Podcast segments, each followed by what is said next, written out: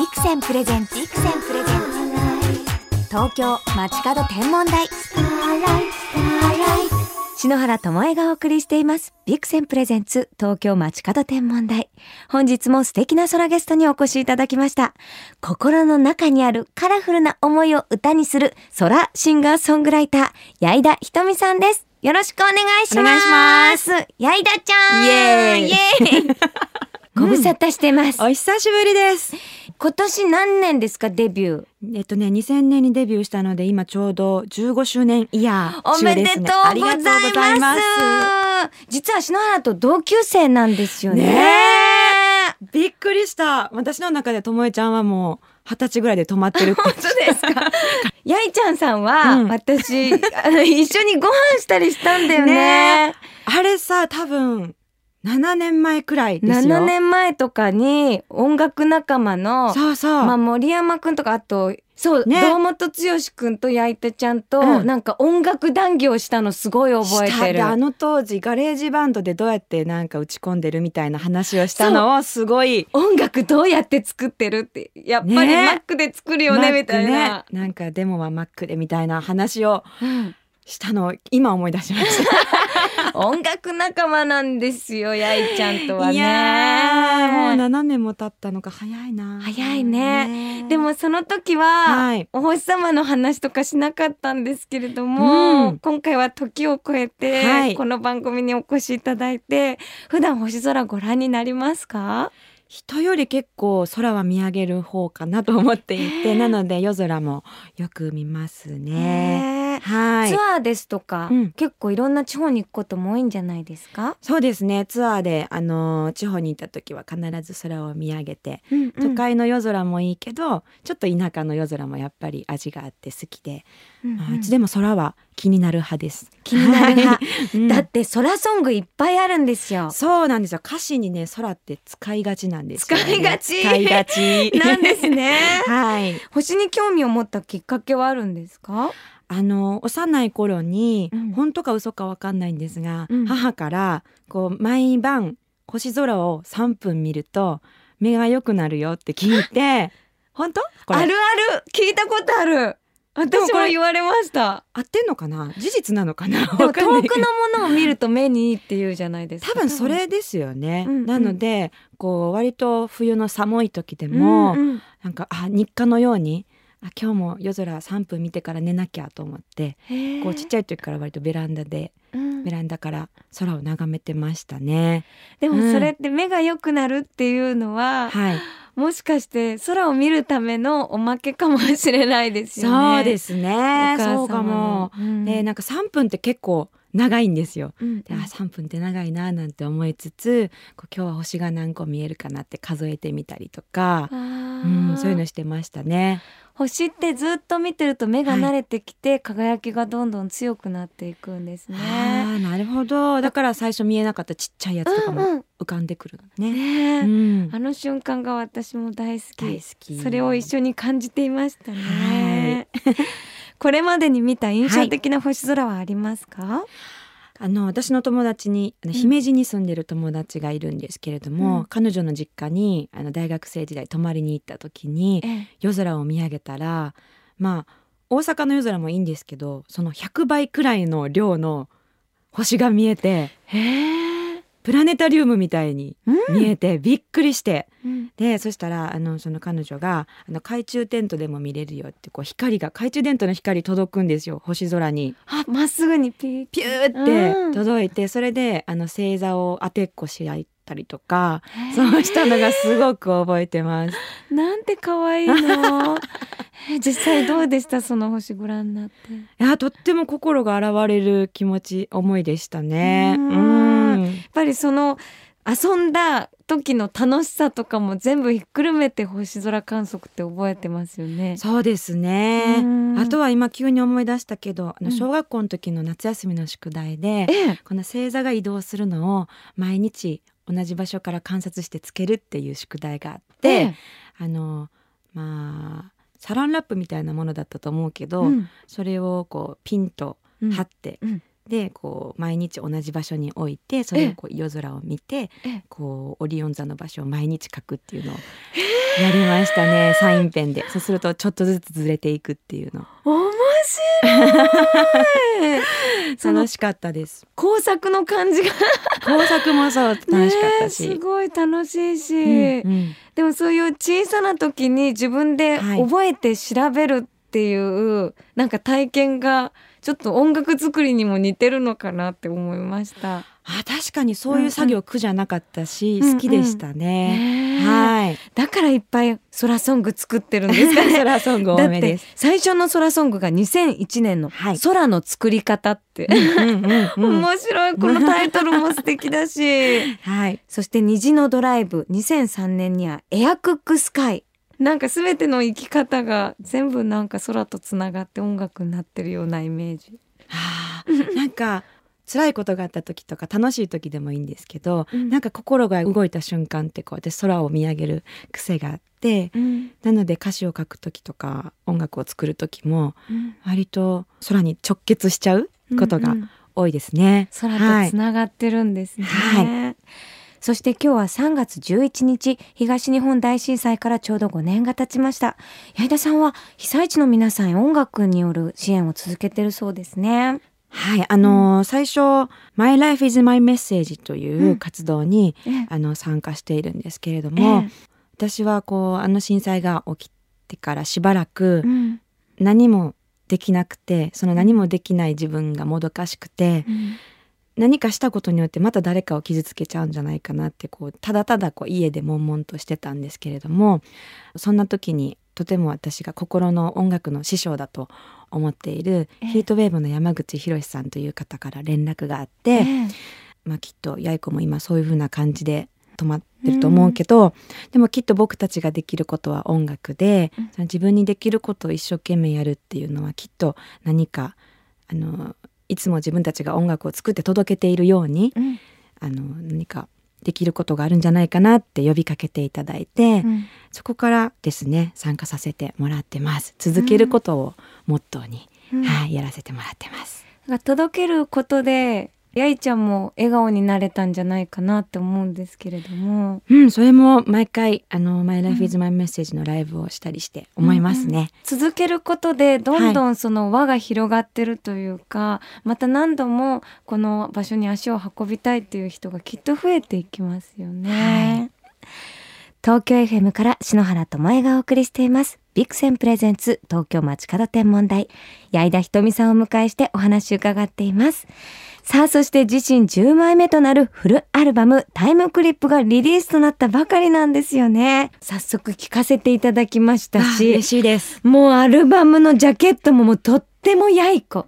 わお 素敵で太陽の光がぎゅっと集まったようなアルバムジャケットこで。れは岬の方で海岸で撮った写真ですね。なんかスーパーやいちゃんって感じで。どの辺がだろう？この手をパッっていうとこかな。もう音楽をそのままアルバムジャケットに放ったような感じで声とかもちょっとと多重録音っぽかったりとかアレンジもやいちゃんのアイデアがいっぱい集まってるんだろうなっていう楽曲満載そう音楽を感じてもらえるジャケットにしたかったので、そういう感想をいただいてとっても嬉しいです。だから普通はこうやいちゃんってギター持ってるイメージがあるんだけどギターも持ってなくても音がするような嬉しい。ジャケットだなって思いました嬉しいです。これはどんな思いで作られたアルバムなんでしょうか？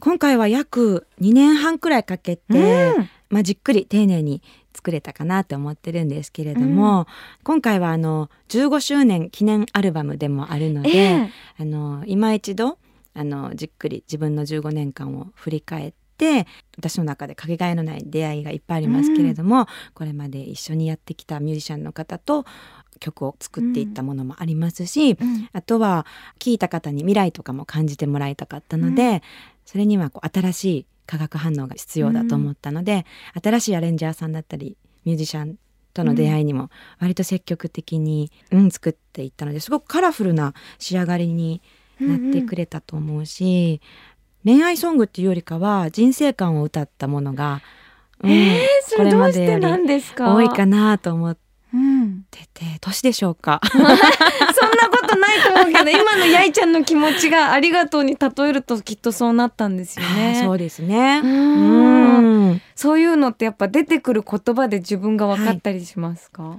しますします、うん。案外普段って同じような言葉しか日常では使ってない気がするんですけど、うん曲書きモードになると詩を自分が書いててその書いた自分の詩に気づかされるみたいな不思議な感覚もあります。あ私こんなに汚いんだとか、例えば、うん。でもそれは自分の闇だったり汚さが吐き出された瞬間もでもそれはそれで嘘じゃないからそれを作品にすればきっと自分の思った表現で作品にすることによっていい距離感で聞いた人にも届けられるなとかなんかそんなこと考えてます。まるで鏡写しですね。そうですうね。んでもやいちゃん歌詞の中にはキラキラな言葉がいっぱいでしたよ。Wow やいちゃんがキラキラしてるからですよ。ありがとう。この東京タワーとアリはい。これはもう流れ星のワードも出てきますしそうだ。窓から眺めた夜空期待なんてしない流れ星だからせめて教えて素敵じゃないですか。これはタイトルにもあるんですけれども、うんアリっていうのがキーワードで、うん雑学を見てた時に、うんアリってどんなに高いところから落としても死なないらしいんですね。えそれを見た時に、うん。すごく面白いなと思ってアリって大体弱いものみたいにうん。思われがちだけれども、うん。すごく本当は強かったり、うん。するんだな。そのギャップが面白いなと思ってそこからインスピレーションを膨らませていった。曲ですね。宇宙は点と線だけではい、世界はゼロと一だけで二人はまるで何みたいだっけ？うわー やいちゃんっぽい。本当ですうん、超やいこ。本当？スーパーやいこです。この観点がみんながあんまり気づかないところだしバラードなんだけどやいちゃんの声ってなんでギターのジャーンって鳴らしたようなはい。楽器のような声だから、それがまた重なってメッセージになってまっすぐ届いてくる。わあ嬉しい感想ありがとうございます。私やいちゃんの声って、うん、ロックのヒーリングだと思うの。ロックのヒーリング普通ヒーリングミュージックって言うと、ふわーって柔らかい曲だったりするじゃない、癒しの。うん、だけどそういうイメージ。ロックなのに癒されるの。そういう力があると思う。わあ嬉しいというか 関西人なのであんまり褒められるのが 慣れてない本当にそう思います。慣れてないんですけどすごく嬉しいです。この新しいアルバム「タイムクリップ」にははいそういう癒しの力となんかロックのやいちゃんがギュって集まってるなと思います。タイムクリップっていうアルバムを、うん。どんなとこで誰が聴いてくれてるのかわかんないけど、うん。でもその少しでも誰かの日常に寄り添えるような音楽が作りたいなと思って、うん。それは心がけてあの2年半作ってましたね。なんか日常がポッとこう幸せになったり手を添えたりっていうできるのが私たちの職業の喜びだったりするじゃない？そうですね。それがうん音楽で届けられたり、うん私だったらデザインでお力になれたりっていうのがやっぱり嬉しいですよね。嬉しいですねそしてこのアルバムタイムクリップを携えてのライブツアーも控えてらっしゃるんですよね。はい、そうなんです。えっ、と、矢井田ひとみライブツアー2016タイムクリップと題しまして、愛知、大阪、東京とおやらせてもらいます。結構全国ツアーですね。で、えー東京は、えーうん5月の2日月曜日、ゼップダイバーシティ東京にてうんやります。私の親友の人とようちゃんが、うん、やいちゃんのライブを大絶賛してます。いマジで？ようちゃん嬉しい。うん。最近お会いしてないけど元気ですか？やいちゃん、やいちゃんっていつも話してます。赤ちゃん抱えながら。赤ちゃん抱えてやいちゃん。そうです。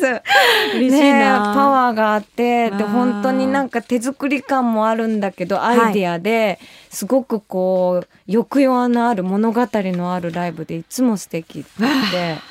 嬉しいな大絶賛されてまますよ。たこのツアーも頑張れそうです、このタイムクリップツアーはどういはい。うライブにしましょ新作のタイムクリップアルバムの中からの曲を、うん。もちろん軸にセットリスト作りたいなって思ってるんですけど、う。うん。こう時期的に今私が15周年イヤーの締めくくりのええ。時期でもあるので、うん。あのこの15年間を振り返るにあたってこうキーとなってきた曲だったり、うん。だから過去の楽曲もこうパーッと打ち上げ花火のようにできたらいいなと思ってます。ダーリンダーリンも？ダーリンダーリンやりましょう。絶対盛り上がる一緒に歌います。素敵。敵、はい。そしてインスタイベントもあるんですよね。はい。あの、タイムクリップをご購入いただいた方に、レコ発イベントがあります。えータワーレコード渋谷店にて3月20日の日曜日に、うんはい、決まってますので、ぜひタイムクリップをゲットして遊びに来てください。やいちゃんの生歌ですからね。生歌します。ワクワクしながら、ぜひ足をお運びくださいませ。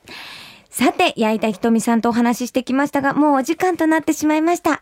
最後にこの番組をお聞きの空ガール、空ボーイに一言メッセージをいただいてもよろしいですか？はい、空ガール、空ボーイの皆さん、私はこう空を見上げるたびにいつもすごく遠いところまでつながっているような気がしています。あの、タイムクリップを聞きながら、ぜひこれからも空を見上げてくださいね。つながってるって素敵ね素。敵ね。ねえ。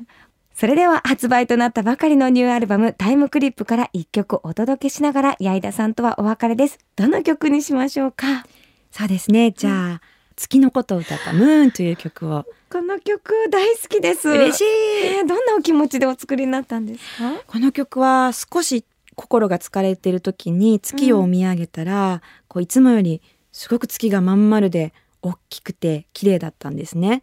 でそれがこう励まされているようにも見えたし、うん少し冷たくて突き放されているようにも見えたし、うんこういろんな感情がブワーって湧き出てきたものを曲にしたものです。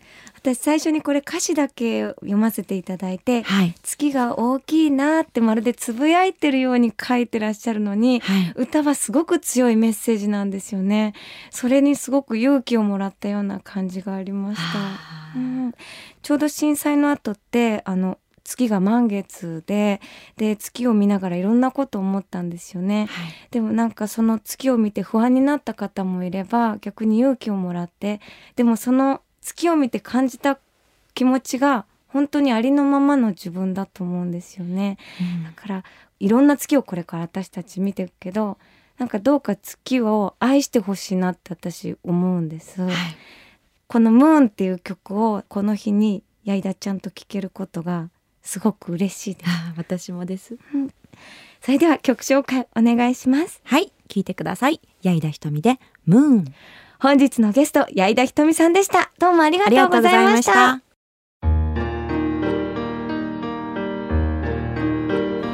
子供の頃キャンプに行くと双眼鏡を持っている男の子がいて焚き火の周りで騒ぐ私たちとは離れて静かに星を見ていた双眼鏡を使うと見えない星が見えるんだ男の子はそう言って双眼鏡を貸してくれたけどその頃の私は肉眼で見える星と見えない星の区別もつかず双眼鏡のレンズに映る星々の豪華さにただ見とれるだけだった。あの頃と変わらない星空が今私の頭上にある。私はその星の名前を呼ぶことができる。星空を眺めよう双眼鏡のビクセン。